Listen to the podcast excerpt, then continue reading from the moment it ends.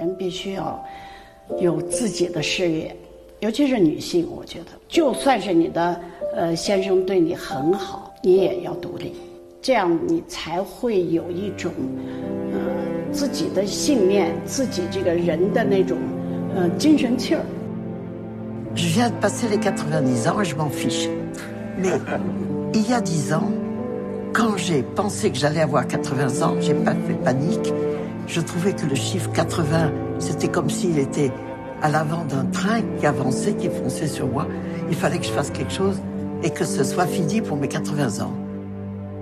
I've said many times that I will do this job as long as I can do it full steam. And when I can't, that will be the time I, I will step down. 灶台下、 凳子下，就是饭桌下，我都能写。那个事情就是现在心里历历在目，电影一样的，在我脑子里放出来，看边写边哭。有时候想起的时候，眼泪也会哗哗的流下来。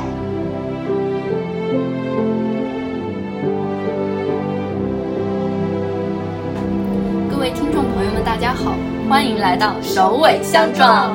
我是阿星，我是树吉。这是我们的第八期节目，也是我们时隔好几个月的一次线下录制。太久了，好久没有录了，好激动哦！而且好久没有更新了，我们终于更新了。如果你有留意到我们节目的公告的话，应该对我们本期节目的内容有一个大体的概念了。就是我们这一次准备做一个系列节目，然后它是以年龄作为主线的一个女性的系列节目。第一期呢，我们打算把年龄最大的老年女性作为主题。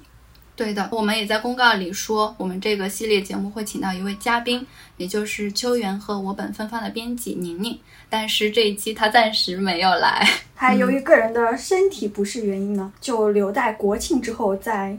听见他的声音吧。一方面是考虑到他嗓子可能发炎了，就没有办法来参加录制；另一方面呢，我们也是。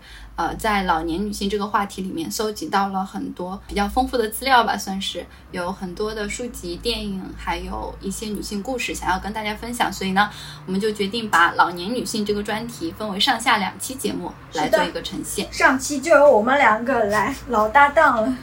呃，宁宁呢，就等我们国庆之后再去邀请她开展我们一系列的节目，都会有她，大家敬请期待。编辑宁宁。呃，那下一期呢，我们会和宁宁一起聊一。聊关于杨本芬奶奶的一些背后的更多的故事。嗯嗯，我们也由衷的希望宁宁可以照顾好自己，早日康复。对，早点来参加我们的录制。你看，我们在开头还没开始录，就已经做好了下期预告。对，大家敬请期待。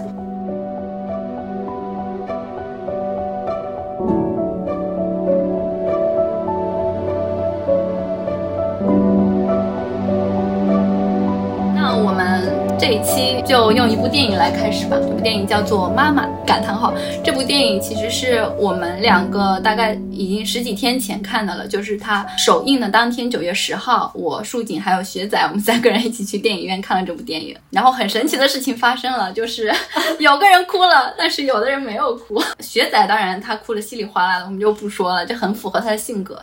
但是在这一部电影里面，我们树锦居然哭了。我却没有哭，这是怎么回事呢？不要有刻板印象，我哭怎么了？我我看东西特别爱哭，就是看影视作品或者是文字作品什么都挺容易哭。那你觉得这部电影哪些点特别的戳到了你？我已经完全不记得，就是由于哪些点会哭，但我基本上就是如果演员的演技好，我就能跟着他一起哭。嗯，从某一种。意义上说，我可能是个好演员，就是可能不是因为剧情而流眼泪，就是当电影里面的妈妈或者是女儿他们在流泪的时候，我就容易跟着一起。嗯，那你呢？我其实也有过一瞬间的鼻酸。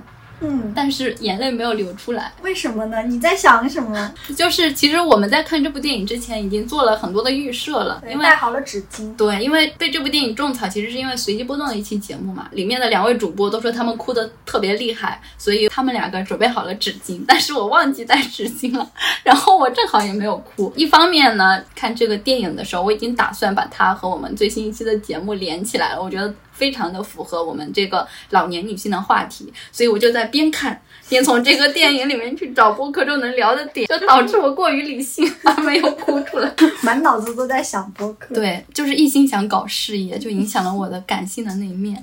然后另一方面呢，其实是我对这个电影一开始的预期，可能是讲一对呃年纪比较大的母女之间的故事。我本来以为会比较接地气一点，就比较切实的能让我跟他们共情。但实际上这部电影它。他的两位老年女性主角其实都是来自于高级知识分子家庭，嗯，所以他们之间的对话都会有那种比较文绉绉的感觉，那个台词就比较让我出戏。因为在我们的生活当中，其实大家是很少这样子说话的。对。那因为这个角色的他的设定就是高知分子嘛，影片里的妈妈她本身是一个大学老师的身份，然后女儿呢，她在这样一个高知的家庭里面，就是她妈妈是老师，然后爸爸又是一个考古做考古研究的。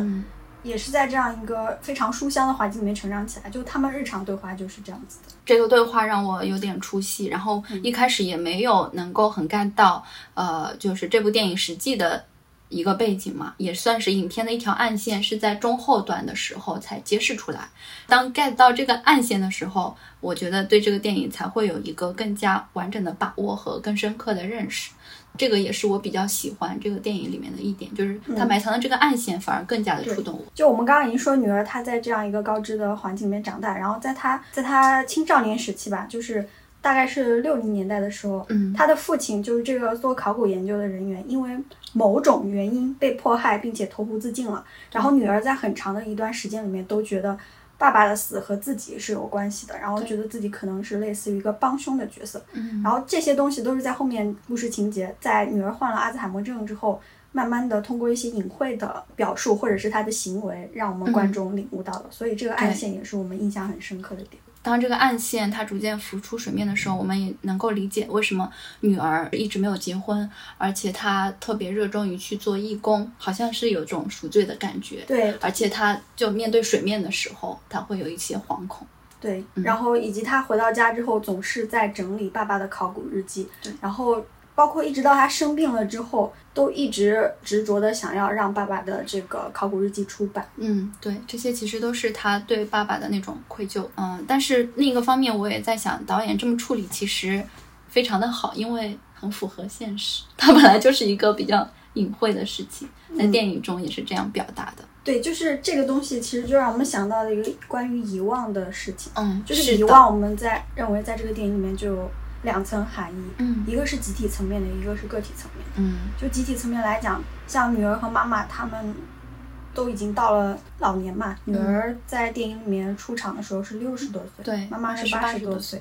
他们其实都已经走向了生命的一个晚年。对对，其实他们身上是代表着某一代拥有某种集体记忆的的的人，他们可能随着他们的老去，这一些记忆会慢慢的会淡忘被消失。是，但是导演。在荧幕上，让我们再次提醒了我们这段记忆的存在。是。然后在个体层面来说呢，她其实女儿在这个角色电影里面，她角色设定就是阿尔兹海默症。然后这个病的话，一个非常常见的病理的特征就是遗忘。对，遗忘。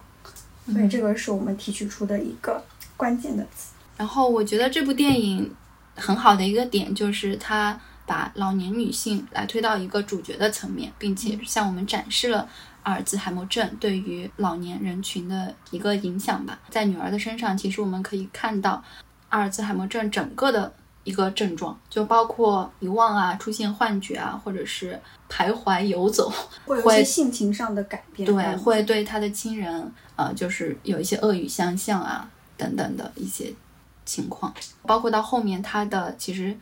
肢体也已经都有一点退化，就是坐着轮椅嘛，嗯，就会把这样一个疾病推到大众的视野里面，就是让我们有一个机会去了解它，然后也让我们对这个疾病以及老年女性的处境感兴趣，可能会影响到更多的人去关注到它。对，所以我觉得这个是呃这部电影的一个比较重要的意义。那在观看了这部电影之后呢，我跟树景就有去看一些有关于阿尔兹海默症的研究。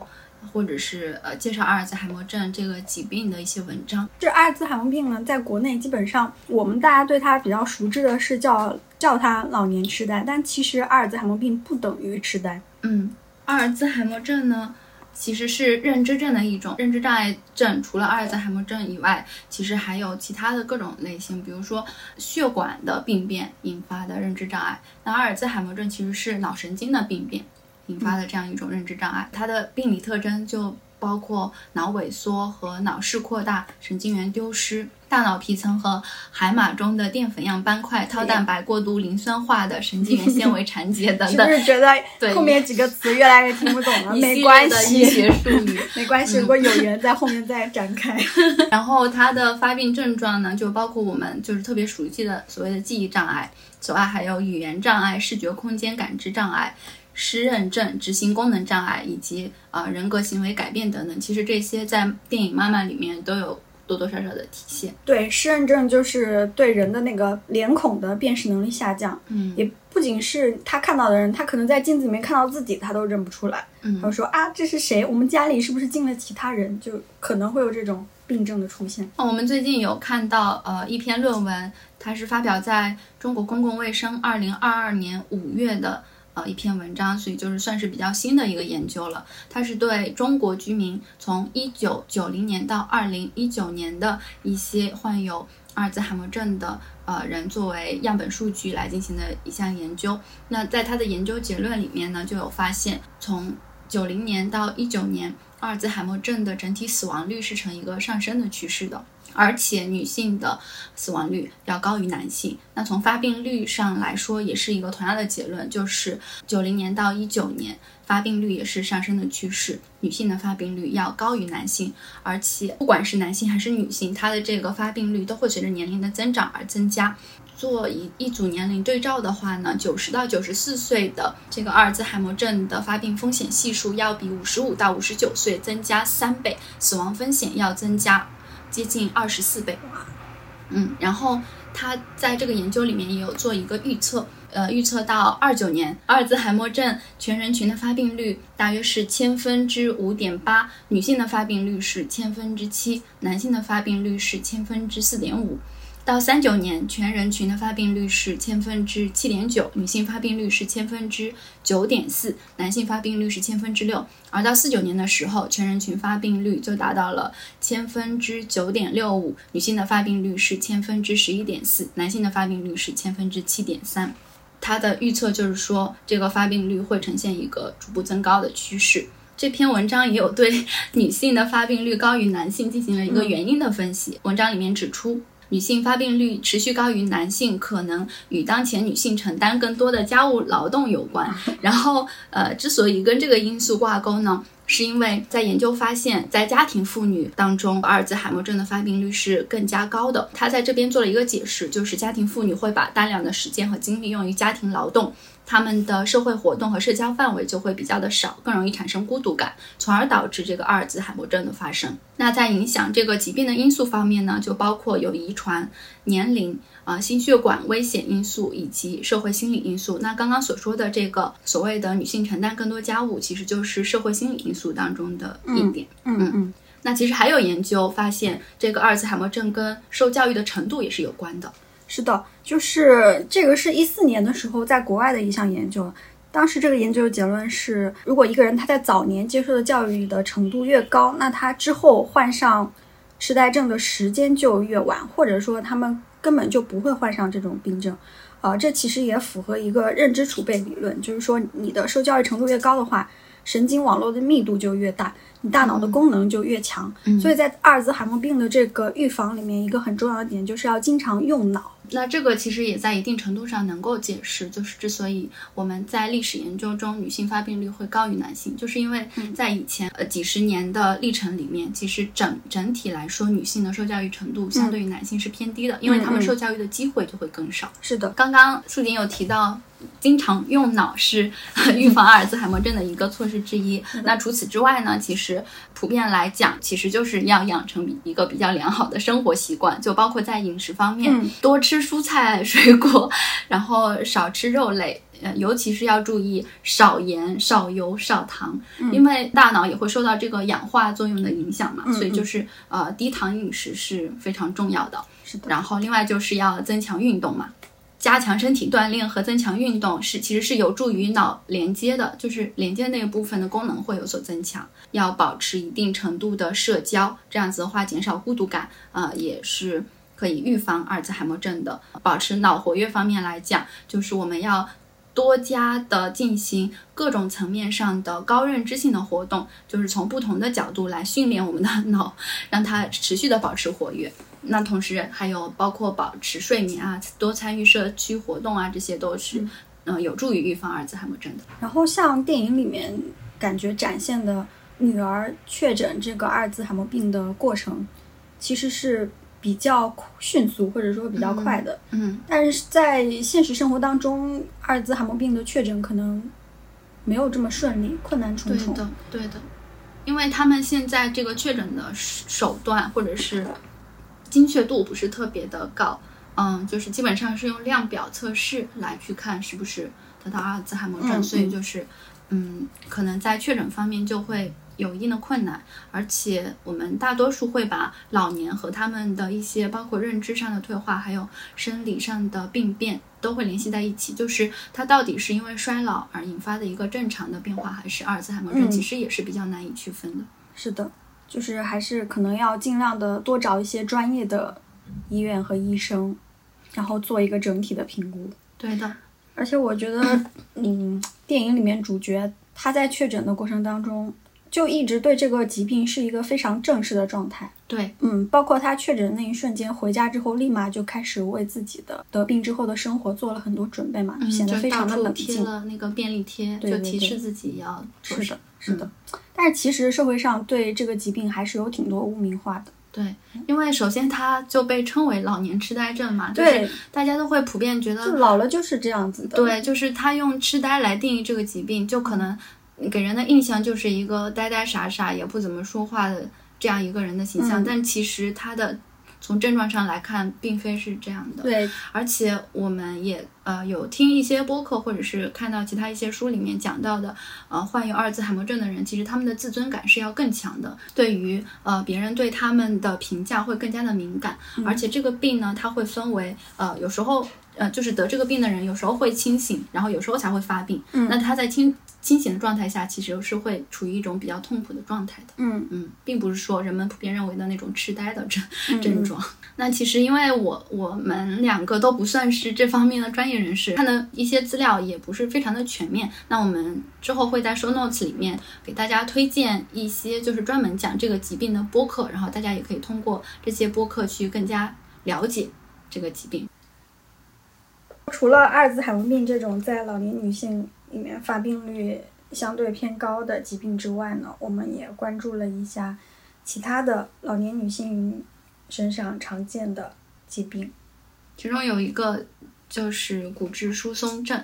嗯，其实因为女性在进入到中老年之后，呃，不是会经历一个停经的过程嘛，也就是我们所说的所谓的更年期。呃，停经之后呢，其实女性体内分泌的雌性激素呃会有一个。突然的下降，然后这个激素的变化会给女性的身体带来很多不一样的改变吧，就是很多疾病就特别容易在这个时候来侵袭女性的身体。嗯，那骨质疏松症其实呃也会跟这个激素的分泌有关。嗯嗯，它其实是女性年龄比较大的时候会有一些骨骼密度和强度的降低，然后骨骼会变得比较薄。嗯，这样的一种情况。对，像我妈妈的话，她其实是在一个还不算特别大的年纪，她就有这个骨质疏松症了。大概是她刚五十岁出头的时候，她就嗯有一天腰突然直不起来了，然后去检查的话是发现她的腰椎里面有一块骨头已经软化了。就是因为我妈妈她其实是停经算是比较早的，四十多岁她可能就就就停经了。后面包括我自己或者是我们家里人，她自己本人也没有特别的去嗯注意。到要保持运动啊啊这一类的事情，所以就是，而且他是提前退休了嘛，然后退休之后就很缺乏运动的状态，他就特别喜欢躺在床上，然后就导致这个骨质疏松找他 找的特别快。嗯，那现在的话，嗯，我妈妈也在这几年吧，一直在进行一个嗯缓慢的治疗，就是除了药物治疗之外呢，她自己平时都会去。注意一下去晒太阳什么的，因为我们知道，就是晒太阳的话，就有助于体内的维生素 D 的合成，然后这个是对于骨骼的发育是有一定的嗯好处的。然后我妈妈自己平时也会定期的去吃钙片啊什么的。嗯。嗯，但是我觉得这个改善的程度还是相对来说比较低，所以提示大家一定要注意运动，因为运动对于这个骨骼密度其实还是的有非常强有力的帮助的。嗯，从年轻的时候就开始，对，就是养成良好的运动的习惯，尤其是我觉得女性也可以多进行一些力量训练。那像我就是前两年的时候在学校的体育中心做了一个非常全面的体测以及全身的扫描，然后。完成了之后，那个体体育中心的老师给我的建议就是，他就看着我那个。有一块骨头，应该就是腰部附近吧。专业的术语我忘了。他指着这块骨头说：“你看你的这个骨密度就下降的比较厉害这一块。”然后他就问我是做什么工作的，说你们办公室是不是都是久坐？我说是的。然后说您办公室是不是都有喝咖啡的习惯？我说是的。他说这两点就是会导致中枪，这一块骨头密度下降的很快，然后后面可能会有骨质疏松的危险，就提醒我就不要久坐，提醒自己时不时的站起来动一下。然后咖啡的话，就嗯，不要把它当成水喝。对，他是这么说的。对，我觉得这个疾病可能对于当代年轻人也是一个很大的威胁，因为我们现在的工作强度都比较大嘛，然后也非常容易坐得很久。就是大家要记得适时的起来运动一下，动一动。第二个的话，可能就是一些慢性疾病，比如说心血管疾病。然后这边有一个研究的结论就是。呃，通过对中国女性死亡原因的统计结果，呃，他表示，绝经期的妇女年龄每增加五岁，冠心病、脑血管病的死亡率会成倍的增加。预防这样一种心血管疾病的一个措施也是就是运动，尤其是要控制体重，因为，嗯，年纪比较大的话，其实很很多人特别容易出现肥胖。嗯，所以就是一方面还是饮食，另一方面就是运动。嗯，其实饮食和运动是预防很多慢性病的很重要的因素。还有一个呢，就是 呃泌尿问题，就可能这个我们大家也比较熟悉嘛，就是很多高龄的妇女可能都会出现漏尿的这样一种情况。这个其实是也跟雌激素的。分泌的减少是有关的，因为包括生育，嗯，是的，就是雌激素的减少，它会导致女性盆骨区域的肌肉力量减弱，然后这块肌肉力量减弱的话，就可能 导致尿失禁。所以这边的话，我们有看到它是建议我们 要加强这个盆底肌的训练。然后此外呢，就是我们读到的这些这篇文章里面有还有提到一些包括乳腺癌啊。卵巢癌啊、宫颈癌、子宫内膜癌等的一些疾病，就女性特有的器官会发生的这些的话，就是要求大家平时一定要去定期的体检，然后也尽量的做到及时的接种。如果有疫苗的话，就及时的接种疫苗。是的，嗯嗯嗯。刚刚我们是讲了很多老年女性可能会容易得的一些疾病嘛，其实是想要告诉大家这个。呃，可能我们随着我们年龄的增长，随着我们的衰老，有一些疾病的到来，可可能是一个必然的结论。所以，就是当我们不幸的遭遇到这些疾病的侵袭的时候，更加需要正视它。我们要知道，这个年纪到了，可能确实是会有这方面的困扰。对，而且这些疾病其实早发现、早干预、早治疗的话，它并不是一个不可战胜的疾病。对。所以，我们刚刚介绍这一些，就是说，谈到这些虽然是很沉重的事情，但是我们也想用一个积极的目光去对待它，就是我们从现在开始，啊，积极的去预防吧。其实我们聊完疾病之后，我们也会提到好几位在我们心中呢是非常具有代表性的，在老年的时候仍旧在坚持自己的事业，并且与疾病做抗争的这样一些女性的形象，我们会逐一展开他们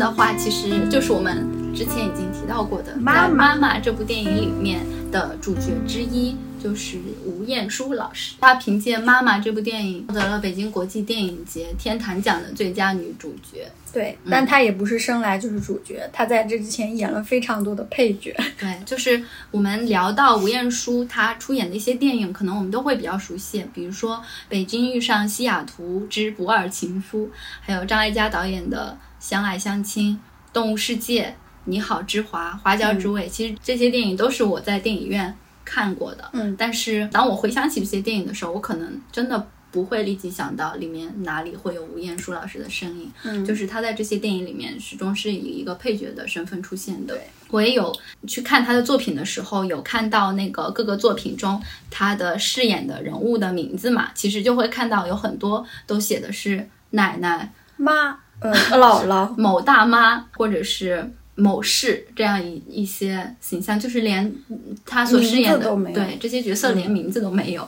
嗯，这个其实也反映了，就是老年女性当她的年纪逐渐增大的时候，她其实是有可能会被我们推到一个社会的比较边缘的层面去。啊，在影视作品里也这样的反映出来了。然后阿星给她的定义是八十岁仍旧精灵，为什么会觉得她是精灵呢？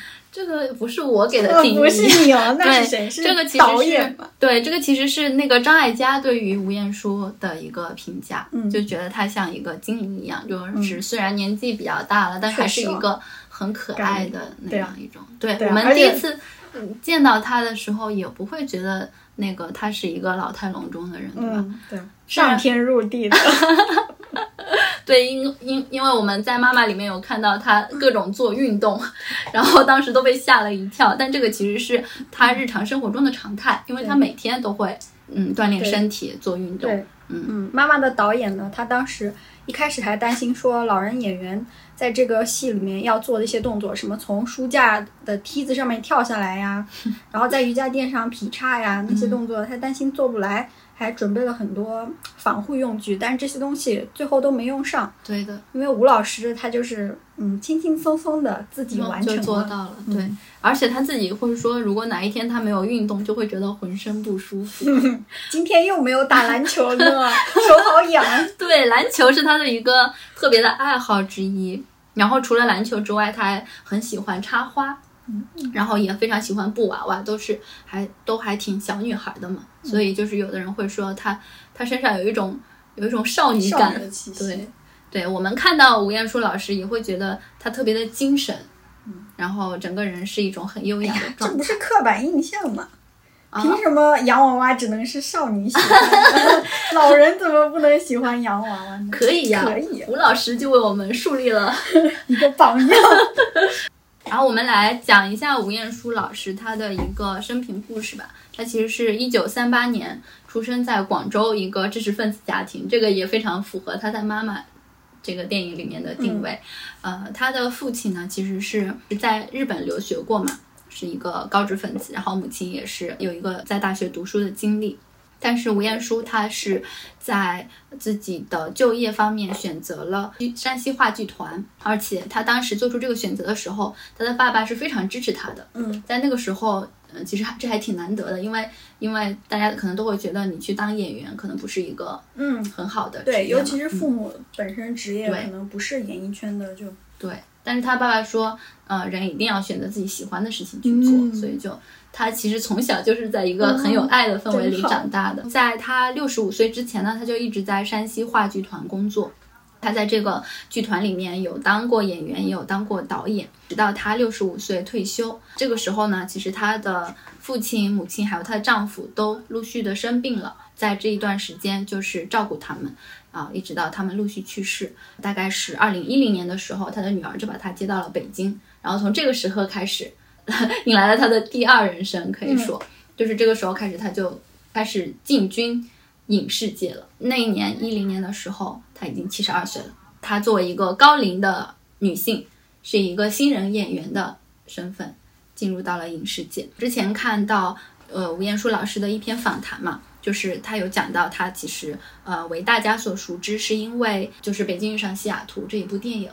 嗯，当时呢是呃薛晓路导演是想找一个用他自己的话来说是想找一个年龄是六十多岁，但是看起来是八十多岁的 演员。但是他发现找不到，因为所有的六十多岁的演员看起来都像四十多岁，因为他们都经过了对经过了良好的保养，脸上都没什么皱纹。嗯嗯，之所以他要考虑到把年龄限制在六十多岁，是因为这部电影要去美国拍嘛，要坐很长时间的飞机，他担心如果是一个真实的八十多岁的年纪的话，可能扛不住。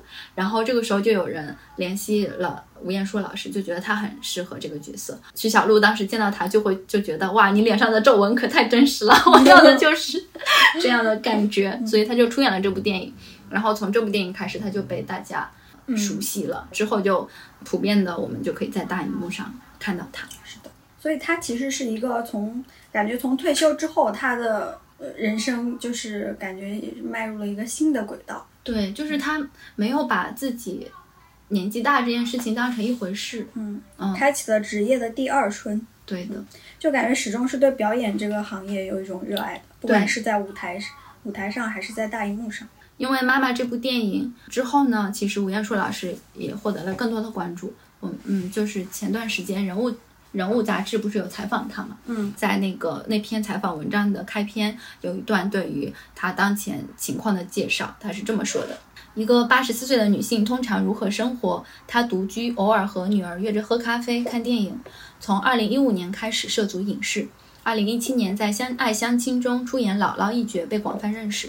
七年间，他出演了将近五十部影视作品。每天早晨，他会做平板支撑、小燕飞，有时去院子里打篮球。他喜欢插花，喜欢布娃娃，能够熟练的操作手机软件订机票、酒店，可以一个人旅行。工作的时候，他跟着剧组的节奏生活，偶尔熬夜，但他的睡眠很好。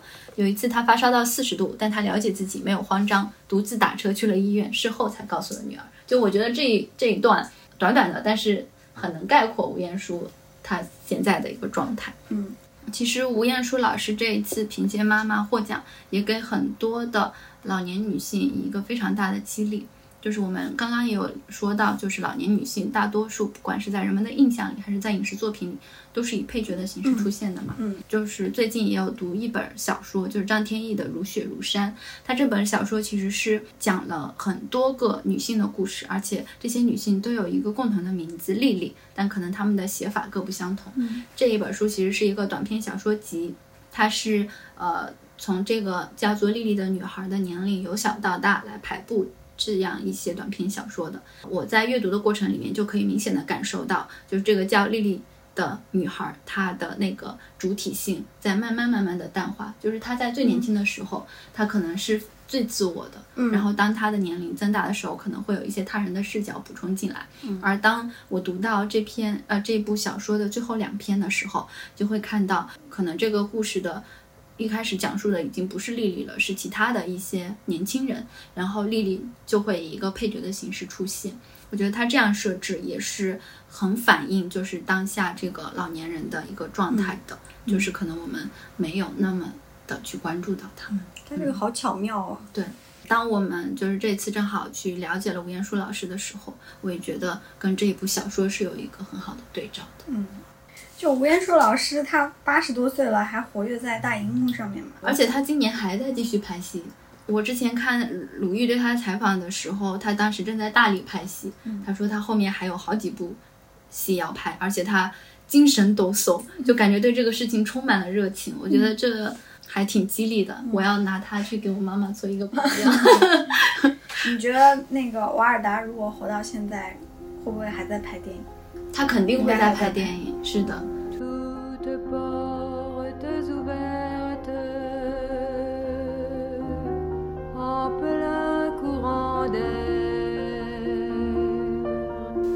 其实我们在这里也想聊一下，就是法国的新浪潮电影运动的代表人物。阿涅斯·瓦尔达，嗯，他又被称为新浪潮之母，新浪潮的祖母吧，好像两种称呼都有，可能翻译，嗯。因为他是在一九五六年的时候拍摄了那个《短脚情事》嘛，然后这一部电影就被看作是法国新浪潮电影的开始，奠定了阿涅斯·瓦尔达的新浪潮祖母的称号。那新浪潮里面一个比较核心的概念就是关于作者电影这个理论，这个理论其实强调的就是你的制作人拍出来的电影的那种独特性。而不是流水线一样的产物，它某一种程度上可以跟好莱坞的那种类型片成为一个对抗嘛。瓦尔达他自己的影片也带有很强的这种特性，所以被称为是新浪潮祖母。那瓦尔达的话，我们也大概的跟大家介绍一下他的故事。他是一九二八年出生在比利时布鲁塞尔，他的父亲其实是一个希腊移民，然后他其实算是在一个条件没有那么好的家庭长大的。对。啊，但是呢，是因为二战的原因，战争的因素，他们搬到了法国。后来，安涅斯他是在那个索邦大学有读一个心理学的学位，但因为他本身对于艺术史的兴趣，还有对一些艺术的热爱，他后面去其实从事的工作是摄影。又后来呢，他也自己开了一个电影工作室吧，相当于，然后开始了他的那个拍电影的电影制作人的道路。对，就是他同时是电影导演、制片人、编剧，还有剪辑师，就是艺人，然后多角。后来也还发掘出了一个新的身份，就是装置艺术家。对，而且这个时时间点也很巧妙，就是他在二零零零年拍摄的一部电影叫做《十岁者》，从这一部电影开始，他就往视觉艺术家的领域去了。就是因为在《十岁者》里面呢，有一些奇形怪状的土豆。会被遗弃掉，因为那些市场需要的是大小刚刚好、好看的土豆。那一些丑陋的、巨大的，或者是长得乱七八糟的土豆就被扔下来了。然后他阿涅斯就发现有好多人去拾捡这些土豆，然后他也对这些土豆产生了兴趣，他也自己拾了一大兜拿回家去，开始观察这些土豆的一个形态变化，从一个光滑的土豆变得逐渐的萎缩，其实就有一点像是人的衰老过程。嗯，但是土豆在自己萎缩之后，它还会发出新芽，就好像有一个新的生命力一样。我所以我觉得。它这个土豆也有点像瓦尔达的生命，他从那个土豆的生命里面，就是孕育出了自己作为艺术家的一个新的身份。零零年的时候，其实他是已经也是 七十二岁，跟吴彦姝还挺像的啊。然后在二零零六年的时候，他就举办了自己的第一个装置艺术展，叫做《岛屿与他》。他是呃，在拍摄了《十岁者》之后呢，在一个艺术展里面录制了这个土豆变化的过程，把它以一个三联画的形式展示给公众，然后这个其实就成了他的第一个装置艺术的。成为装置艺术家的其实是受这个土豆的启启发的，嗯，而且是从电影制作里面延伸出来的，对，就是他所有的。艺术表达都感觉是融为一体的。嗯，对，其实我觉得他在拍摄电影的过程，他所制作出来的那些电影作品，其实比起我们普遍意义上认为的电影来说，也更加的像艺术品一点，因为他的所有的电影都会有很强烈的个人表达嘛，嗯，就风格非常的鲜明，就很像一个艺术品。是的，而且瓦尔达他自己也提出了一个概念，就是叫电影书写。就这个概念，其实就指的是，嗯，创作者，电影创作者嘛，应该拿镜头来书写，比如说会使用一些场面调度或者是拍摄手法来完成这个作品本身，而不是说去依赖就是编剧写出来的文字剧本。我觉得这也是为什么他几乎所有的影片都是自编自导的，就不存在说找一个编剧。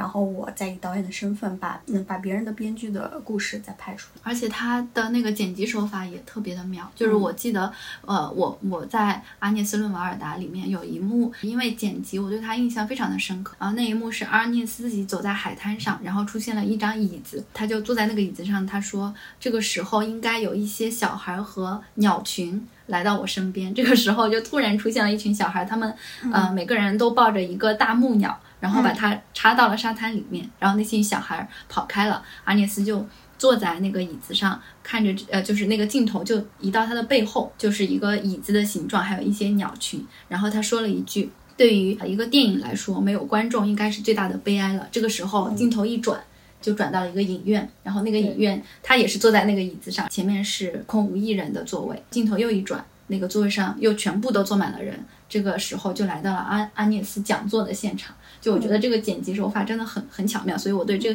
几个镜头的印象非常非常的深刻。他作为一个剪辑师，也是有特别特别优秀的表现。我想讲一下我是怎么关注到 瓦尔达这个人的。正好是他去世的那一年，他是二零一九年去世的，因为乳腺癌。一九年的时候，我当时在深圳嘛，经常去一个咖啡馆，叫做库布里克。啊，这个咖啡馆呢，其实是。百老汇电影院的一个延伸，它跟库布里克书店是相连的。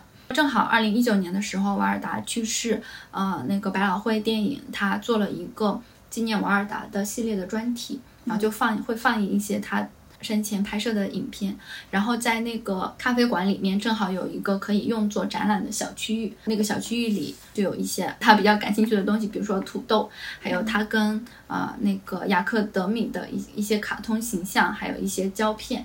啊，就是摆放在那个小小的、小小的展览区域。此外呢，还有一把瓦尔达经常用的那个椅子，然后那个椅子背面就写着阿涅斯点 V，我就觉得有点触动到我。当时正好是踩着那个尾巴去看了纪念瓦尔达的这个电影系列的最后一部，就是阿涅斯·伦瓦尔达。所以我第一次看这部电影，其实是在一九年的时候。看完这部电影的话，我想没有人不被啊瓦尔达吸引，就会觉得他他。真的太可爱了，呃，特别的浪漫，特别的纯真，特别的可爱。但是他的表达也是非常的坚定和激烈的。所以就是这个是我认识了瓦尔达。这一次做这个老年女性的专题嘛，所以我就马上就想到了她。嗯嗯，我觉得她是一个很有力量的人。嗯，那么阿信认识瓦尔达，其实等于是从他去世之前最后一部作品开始认识。是的，我的话，其实我感觉和大多数中国影迷。可能比较类似，就是接触他的第一部作品是纪录片《脸庞村庄》，因为这个当时是在奥斯卡上就声誉还挺高的。是的，对，最佳纪录片。然后我对瓦尔达的整个印象就是，我觉得他的一生都在他热爱的事业上面探索，而且在不断的拥抱新的事物，也在创新。刚刚阿星不是有提到他七十二岁的时候拍摄的那个《十岁者》嘛？嗯。好像有的翻译也叫《十岁者和我》，对，对因为他自己本人也是参与了这部影片拍摄。然后这部这部影片就一个非常有实验性的一点，就是他在当时的话，其实书他是拿着一部 DV 拍摄的，对，就是非常低成本的一部，但是最后就把它扩转成了三十五毫米的电影胶片，然后在大荧幕上面得以放映。然后到了他八十岁的时候呢，他不又拍了呃《阿涅斯的海滩》，然后这个就是相当于做好了。送给自己做八十岁的生日做好了那个，也做好了一个告别的对一个告别准备。就大家可能都以为，嗯，他已经做好准备之后，没想到后面又给了这影迷们两部惊喜。对，就我们刚刚一个是刚刚说到一七年的时候和 JR 一起完成的纪录片《脸庞村庄》，还有一九年的时候爱丽丝问瓦尔达，所以真的就是燃烧自己的热情到生命最后一刻的这种感觉。对的，在。阿涅斯·伦瓦尔达这部电影里面，他也有对自己的年龄有过一些表达。他就说到他九十岁的时候，他不再恐惧年龄了。但是，呃，在他八十岁的时候，呃，他就会突然有一种紧迫感。他有一个比喻说，八十岁就好像一列火车头隆隆的向我驶来，我觉得一切都要来不及了，所以我要赶紧去拍片子，赶紧去拍纪录片，所以就有了他自传性质的。阿涅斯的海滩，嗯，那其实在这之后呢，他还是有好多好多作品的。那我们比较熟悉的是《脸庞村庄》，还有阿涅斯·伦瓦尔达。其实还有一一年，他就拍摄了两部作品，一部也是有比较有自传性的一个剧集的电视纪录片。呃，叫做阿涅斯·瓦尔达在这里和那里，嗯，然后还有包括在克里斯·马克的工作室，然后一四年的时候有拍摄一部向亨利·朗格鲁瓦致敬，一五年的时候又拍摄了三颗纽扣，然后一八年的时候还拍摄了另外两部电影，所以就是在他对，在他整个八十到九十岁的这个阶段，基基本上每年拍电影，而且他在这个阶段还作为艺术家。活跃在各个全球，对他当时还有来那个中央美术学院去做讲座，对，对他对中国还挺感兴趣的。嗯，他之前的摄影作品里面就有很多中国的元素，而且他后面有一个非常珍贵的影像资料。对，是的，他后面有一个艺术作品是讲一个呃一个岛屿上的寡妇嘛，那个作品也有被翻译成中文，在中国展出过。嗯。其实我们刚刚有讲到阿涅斯·瓦尔达的各种各样的身份，她其实还有一个大家都很熟悉的身份，那就是女性主义者。是的，她这个身份呢，跟咱们第二期嗯聊到了波伏娃有一些联系，产生了一些梦幻联动。是在一九七二年的时候，当时有一个事件，就是在法国的波比尼社区，有一位妇女，她的女儿遭到了别人的强奸嘛，然后她就帮助她的女儿进行了一个非法堕胎，因为那个时候堕胎在法国是不允许的，然后他就遭到了政府的罚款，然后以这件事为引火索，波伏娃起草了一份三百四十三位荡妇宣言，大家都承认自己都曾经非法堕胎过，那瓦尔达也在这个宣言上签署了自己的名字，嗯，让这件事情发酵到了公众视野嘛，很多人都开始关注这件事情。在一九七五年的时候，堕胎就在法国合法化了，就是呃女性主义运动取得了胜利。那阶段性胜利，对阶段性历史好像是 对这个跟我们后面的一位人物又有关了，我们待会儿再讲。就是瓦尔达在女性主义这边呢，她也有自己的一些电影的表达。对，嗯，就包括她在七五年的时候有拍的那个《女人之声》，我们的身体，我们的性啊。那还有在七七年的时候有拍到一个唱，一个不唱。嗯，还有他很著名的那个《天涯沦落女》，其实也是女性主义的作品，推荐大家观看。我觉得他。他的作品还有好多我没看，是的，他太能拍了，对我有很多没看。他创作欲好旺盛啊。哎呀，就是觉得，哎呀，怎么会有这么一个这么好的人呢？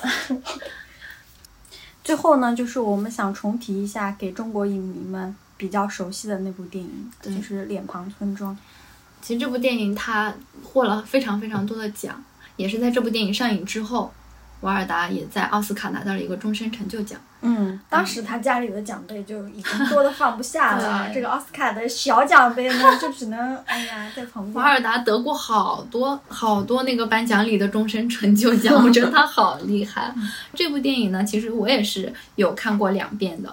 我觉得他这个电影有特别的关注到劳动人民。就是普通人，嗯嗯，就是这部电影其实就是瓦尔达和吉尔他们两个人开着一个小车去法国的村庄，就是乡村各种溜达，然后碰到了那些劳动人民，就给他们拍照，然后把他们的形象就贴在各种墙上或者是他们的屋子上。嗯，因为 J R 他本身就是一个摄影师，然后兼壁画家嘛，他在此之前也有很多那种就是类似于行为艺术的这样一些举动嘛。就是他的身份也是那种算是比较多元化的，嗯，然后他们沿途拍的那些人呢，其实基本上都是普通人，甚至可能是一些比较贫穷的人，对，然后或者是觉得自己好像从来没有办法走上一个比较令人瞩目的这样一个舞台或者是场景的人，比如说就是一直辛勤劳动的这种家庭主妇，然后可能会看到自己的巨幅肖像被挂在了村庄里面。就感觉很神奇，对我觉得就是一种把他们的价值可视化的这样一种表现。在这部电影里面呢，呃，我觉得还有一点被体现出来了，就是友情，就是瓦尔达他和 J R 的友情。嗯嗯，因为我之前有读到那个上野千鹤子的一个人最后的旅程嘛，他在这本书里面说，对于一个老年人来讲，忘年交其实是很重要的。因为 年纪大了之后，你会发现你的同龄的朋友可能在一个一个的去世，然后这个时候你的孤独感会变得很重，所以就是要多交一些比自己年龄 更小的朋友。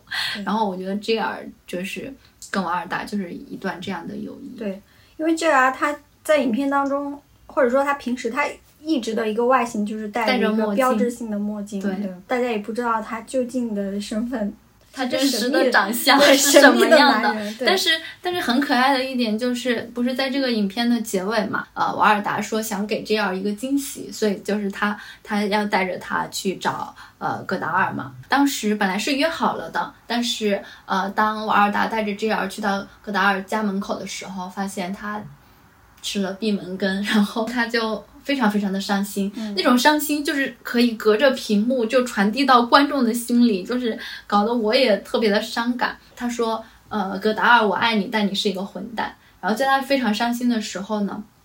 那个 J R 就为了安慰他嘛，就就是说，呃，那我给你一个礼物吧，只能你一个人看。于是他就把那个墨镜摘下来了，然后这个画面就变成了模糊的，我们都看不到到底是什么样子。这个瓦尔达一个人看了那个墨镜背后的那个 J R，他当时就是就哎呀，就笑得可窝心了，哇塞！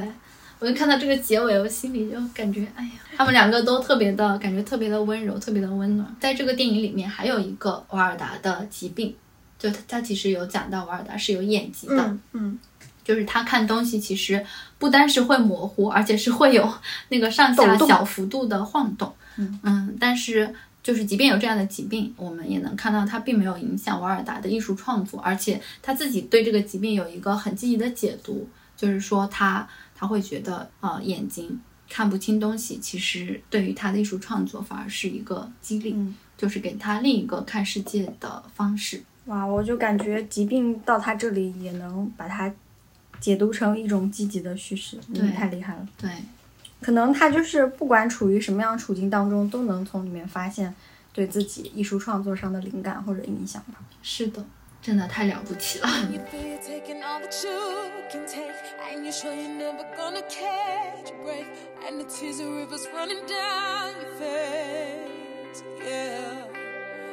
刚刚我们不是有聊到堕胎嘛？然后下面我们想介绍的这个人物就是，就是和反堕胎法案息息相关的一位法官。我们说到这里，大家应该都能猜出来，他就是金斯伯格大法官，R.B.G。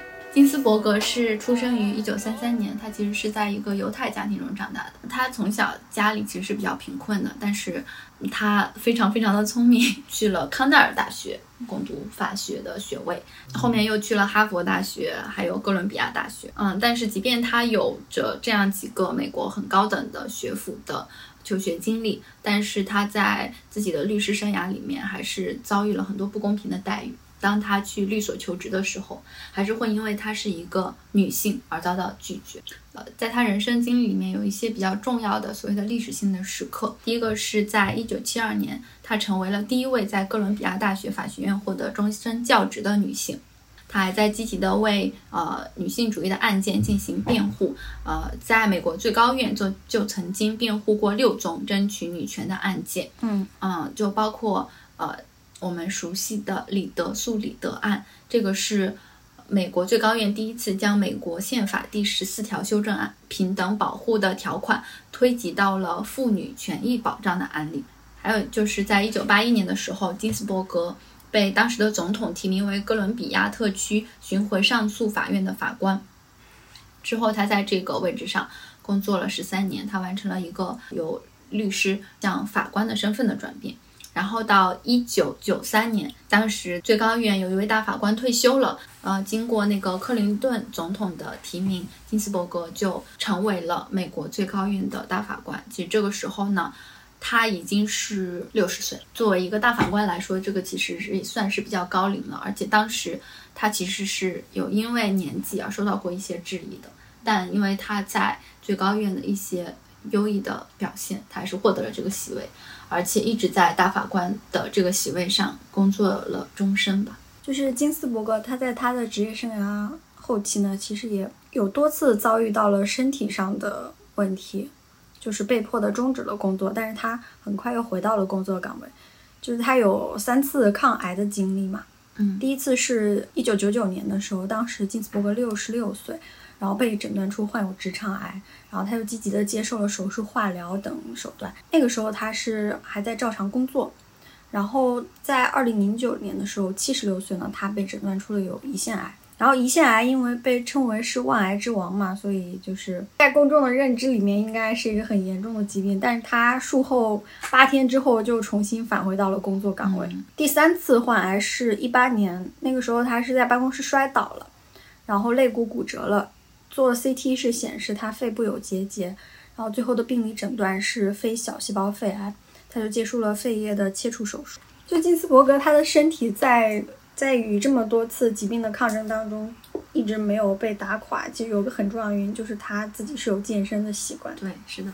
其实他在第一次患癌之后呢，感觉到他是需要运动，当时他就找了一个健身教练。嗯，把运动融入到他的那个日常的生活状态里面去。金斯伯格是会坚持每星期健身两次的，而且做的都是力量训练。作为一个嗯高龄的女性来说，她可以一口气做二十个俯卧撑，嗯，就是很厉害。对，而且这个日常的健身也让她的骨骼变得非常的强韧。嗯，是的，就有一次她摔了，然后是臀部着地的嘛。就一般，如果老人随便摔一下、磕一下，都还挺容易骨折的。但是他那次摔了之后，居然什么事情都没有。他健身教练也觉得很惊奇。对，所以就是运动的确可以促进我们骨骼更加的强韧。金斯伯格给大家非常呃印象深刻的一点，就是他在成为大法官之后，尤其是在他职业生涯的后期，他多次的发表意见、议书。嗯。其实他本人呢，给大家的印象都会是一个比较内敛和沉稳的人。他说话非常的呃冷静谦和，但是在他职业生涯的后期呢，他的意意意见书的言辞却越来越激烈。就像我们就是最近有读到的一本书《意见时刻》里面，他讲到金斯伯格一直被外界认为是那种戴着白手套、优雅平和的人，而且以这种态度处理问题，他确实已经取得了很多的成就。但是当他发现自己努力抗争了很多年的基本原则都危在旦夕的时候，他就不再受到。诸多最高法院传统的限制了，就是他为了维护自己内心的公正的标准，然后以及自己内心想要把这个国家往更好的方向去推动的这样一个愿景的时候，他就特别的勇于站出来发表自己的所谓的意义。嗯。所以他自己本人也说，啊，就是如果本院在重要的问题上继续向着错误的方向前进，我会继续发表异议。金斯伯格给大家的一个很深刻的印象就是他的女权主义者的身份，而且他多次在最高院上为女性发声。对，就比如说他之前有帮助过。被家暴然后又丧子的女性打赢过官司，她同时也有过就是说服另外八位大法官判决学校对呃十三岁少女的搜身行为是违宪的。还有就是我们都比较熟知的，在那个弗吉尼亚学院拒收女生的这个案件里面，也帮助很多的女学生夺得了她们应有的入学的权利，就是因为她们也和那些男性一样能够通过。啊，这个学校的一些非常严苛的训练，所以他们也有权益去在这个学校里面获得一席之地，而他们所获得的这个席位，并不是说强占了 男性本应该啊有的这个权益。所以通过这些案件，金斯伯格其实是在告诉我们，啊，性别因素不应该成为去评判一个人是否有能力的这样一个因素。就是他也一直是觉得，就是。男女如果说因为生理上的差异而注定会承担不同的社会角色，这样的观念是十分荒谬的。所以我感觉他是一个走在他理想当中的平权道路上的这么一个人。除了为女性争取权益之外，他其实也有为一些遭受到不公对待的男性争取过利益。是的。那这样一个案件呢，就是有一位男性，他其实是。他的妻子去世了，但是当时他有一个很年纪很小的女儿，他决定当一个家庭主夫。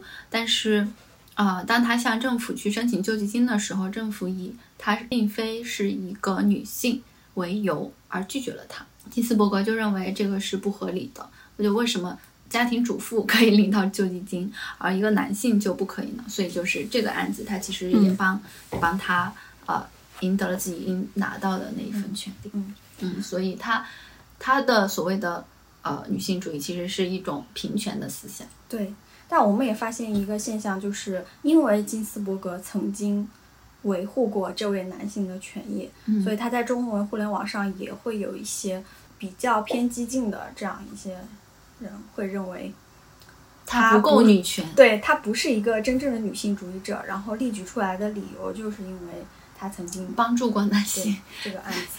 对，其实我嗯，这个就又涉及到一些人对于女性主义其实是有很多不同的解读的，嗯，但我我们的话还挺认可这种平所谓平权的思想，嗯，然后就是金斯伯格对于那个堕胎合法啊女性权益的争取啊，金斯伯格认为怀孕本身就是一件关乎公平或者更严格来说关乎不公平的事，怀孕并非仅仅是女性完全出于自愿去承担的生理过程。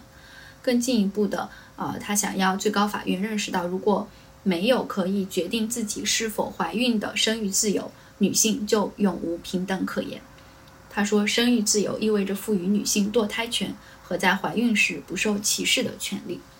他就是想通过为女性争取到堕胎权，从这个角度开始为女性争取到更多更平等的权利。嗯，但是，嗯，我们站在二零二二年的这个节点，可以说，呃。特别的遗憾，因为就正好是在今年嘛，然后美国的最高院其实又把金斯伯格之前打赢的那样一场官司给推翻了，就是现在某一些州又可以又设立那个堕胎非法的这样一些法法律了。嗯，这件事呢，其实又可以关联到金斯伯格的退休事件嘛。嗯，因为在他当时奥巴马执政的那个期间就已经。有很多的人去劝金斯伯格退休，而他们的一个理由就是说，啊，如果他在奥巴马这这样一位民主党呃总统执政的期间退休的话，那么就会有一位自由派的大法官接替他的职位。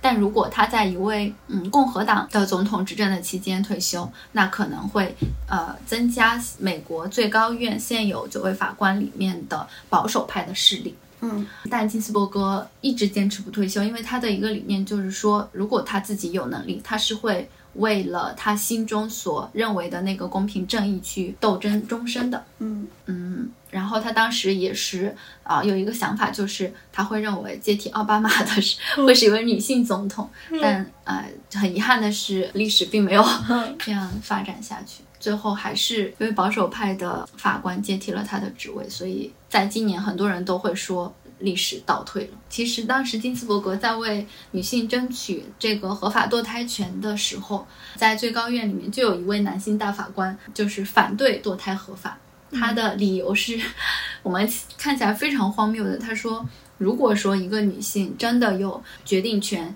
决定是否堕胎，并且她真的行使了自己堕胎的权利。当她把自己肚里的婴儿扼杀掉的时候，她一定会后悔，她一定会感觉到痛苦，他一定会很难受。所以，因为这个原因，我们不能支持他堕胎。嗯，然后我就觉得非常的荒谬。首先，你去猜测一个人他做了一个决定之后会有什么样的表现，这个本身就说不通。此外，你这个猜测还是一位男性对于一位女性的臆想，我就觉得整个的论证过程都还挺可笑的。但是没想到这个可笑的过程在二零二二年又重演了。但我觉得，当我们站在今天的这个时间点再去回看金斯伯格的故事，我们还是可以从他身上汲取到非常非常多的力量。嗯嗯，我在这里想分享一下，就是《意见时刻》这本书里面它的一段结尾。在我的一生中，最让我心满意足的事情，是我参与了一场能让生活变得更美好的运动。而这场运动的受益者不仅仅是女性。我认为性别歧视对所有人来说都是一件坏事，对男性来说是坏事，对孩子来说也是坏事。能够成为反对性别歧视运动中的一部分，我感到非常满足。想一想宪法的开头，我们美利坚合众国的人民致力于建立一个更完善的联邦。我们仍在努力建设一个更完善的联邦，这意味着我们人民中应当包括更广泛的人群。这是金斯伯格努力了一生的目标，现在仍在进行中。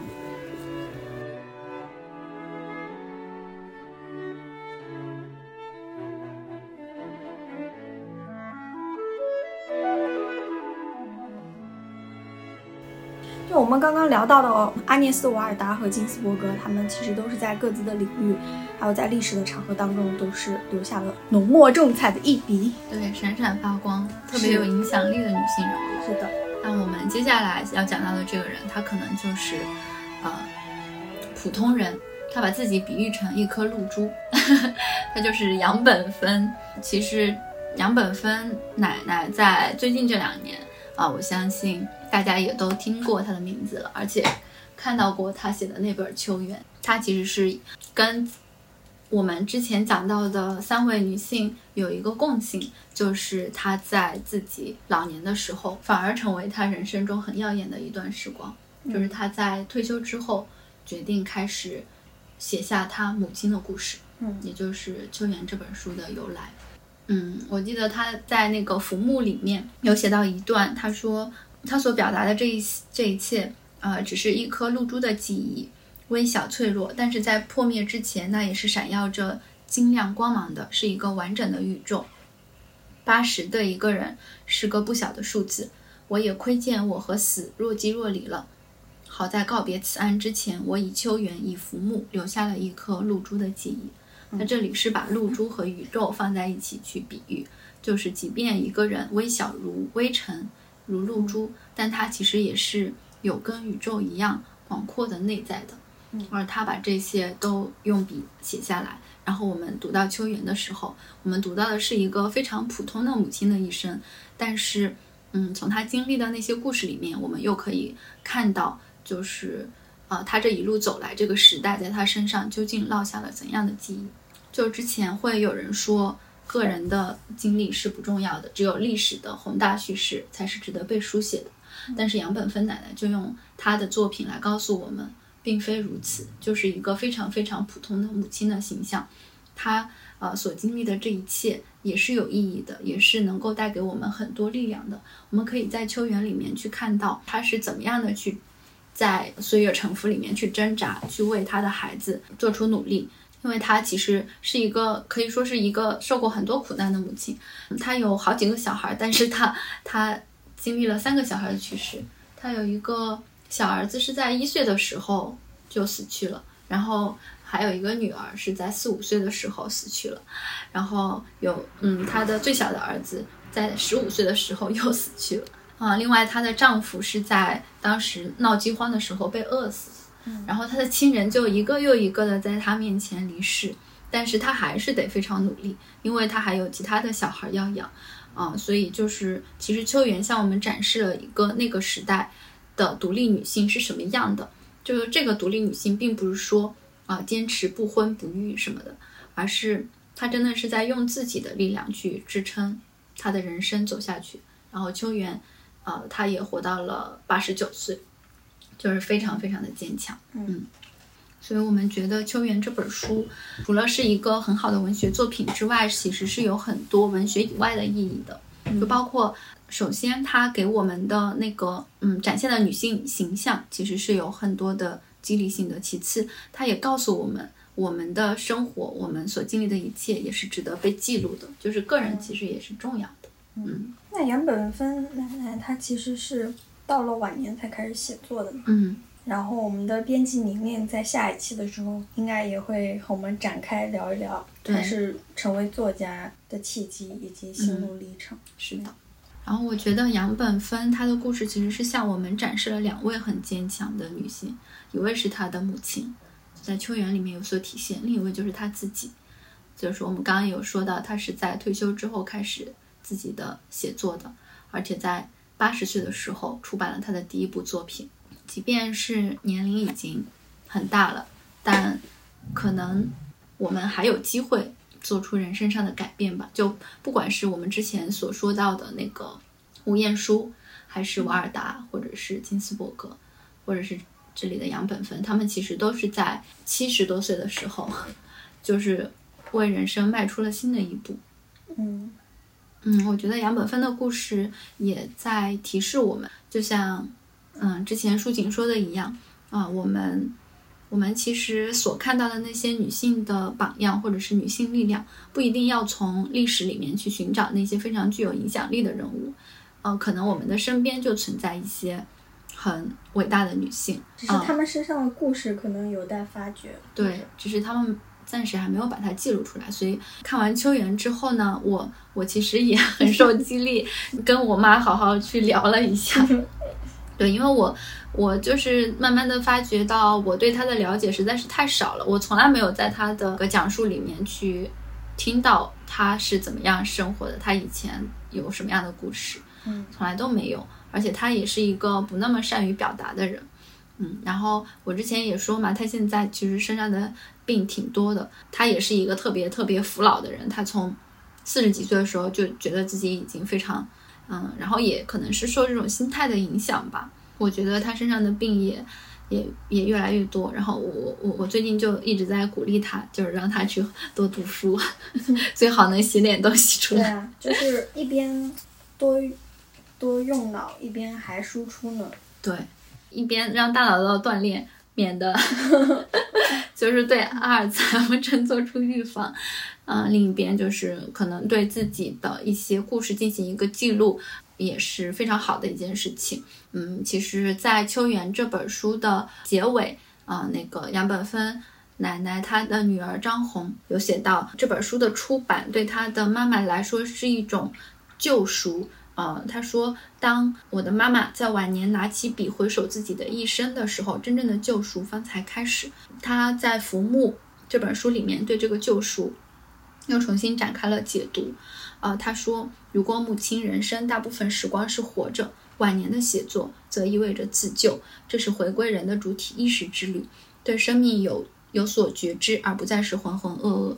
当你诚实的记录和认识自我的生命，那往往意味着更多。你还记录了时代，那么这就是一个人对自己所生活的世界做出的贡献了。所以就是，嗯，看到这个就是也很想让我妈妈 去记录一下自己的生活。我觉得这个一方面是对她自己的一个整理，然后促进她去。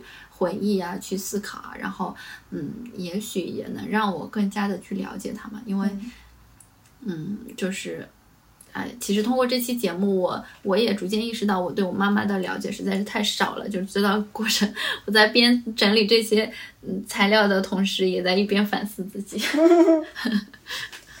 我就是整理材料的时候看到那个关于预防阿尔兹海默病的一些。方法，然后截图下来，把重点都标出来，然后发到了我们家的群里。哎，我还没跟他聊到阿尔兹海默症呢，但我妈就是老会说，嗯，他他要得痴呆症了，这搞得我很愤怒。嗯，我觉得就是，嗯，我如果今年过年回家的话，我肯定要跟他坐下来好好的聊一聊。嗯，然后把。如果回家的话，对，因为因为疫情，我已经两年没回家。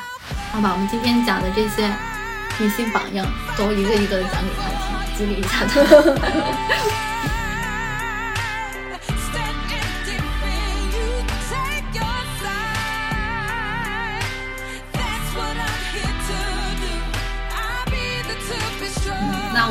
这个节目就差不多到这里了。最后，我啊想跟树姐。畅想一下我们的未来，就是想象一下我们八十岁的时候可能会是什么样的。我八十岁的时候不会是在黄土里吧？啊，我现在的作息，我我真的怀疑自己能不能活到八十岁。从今天开始早睡吧。昨天好像也说过同样的话呢。啊，认真来讲，你觉得八十岁的时候在做什么？咱不会还在录播客吧？那。那可太好了，让我们和听众一起去度过我们的八十岁，对，一起养老。嗯，如果我们这个播客持续做大做强的话，到八十岁说不定已经成为一个产业了。产业可还行。对，最后我们可以在我们的遗产清单里面把首尾相撞写进去。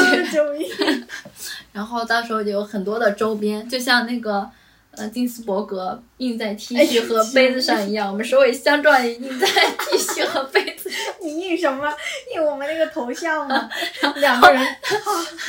然后我们老了可以模仿我们那个头像来拍一个，嗯，对，拍一个照片。哇塞，认真讲，认真讲。就是我们刚刚不是聊了很多嘛，就是大家都是在退休之后开始自己的新事业的。我觉得我退休之后，我也一定要开始我的新事业。你的八十岁的新事业是什么？写作吗？对呀。嗯，我有很多想法的，就是就是大家可以去看一下我们的那个简介啊，我在简介上写的那些一二三 四，就是我八十岁以后 要做的事情，逐一去完成。对，什么艺术家、策展人、诗人、写作者啊，齐了，对吧？这就是我八十岁之后的志向。你呢？我就是首先把身体搞好，就只要那个时候我的身体还是比较健壮的。我觉得能有吴彦姝老师一半就可以了，就能支撑我做很多事情。你想做什么呢？你做什么我就做什么。哎呀，真的假的？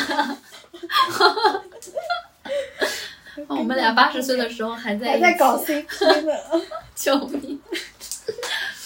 好，那我们今天播客就录到这儿，在一片欢乐祥和，又在欢乐祥和中结束。很欢乐，本来录之前困得要命。录的时候就嗨了。嗯，好，那跟大家说拜拜了，拜拜拜拜拜。Le lendemain matin, on est allé voir. La marée avait lavé l'image. Les images éphémères, j'ai l'habitude. Mais la mer a fait vite. La mer a toujours raison. Et le vent, et le sable. À un moment, on avait imaginé, Jire et moi, qu'on finirait le film comme ça, qu'on disparaîtrait dans une tempête de sable et de vent. Je crois que c'est comme cela que je vais finir cette causerie. Je disparais dans le flou. Je vous quitte.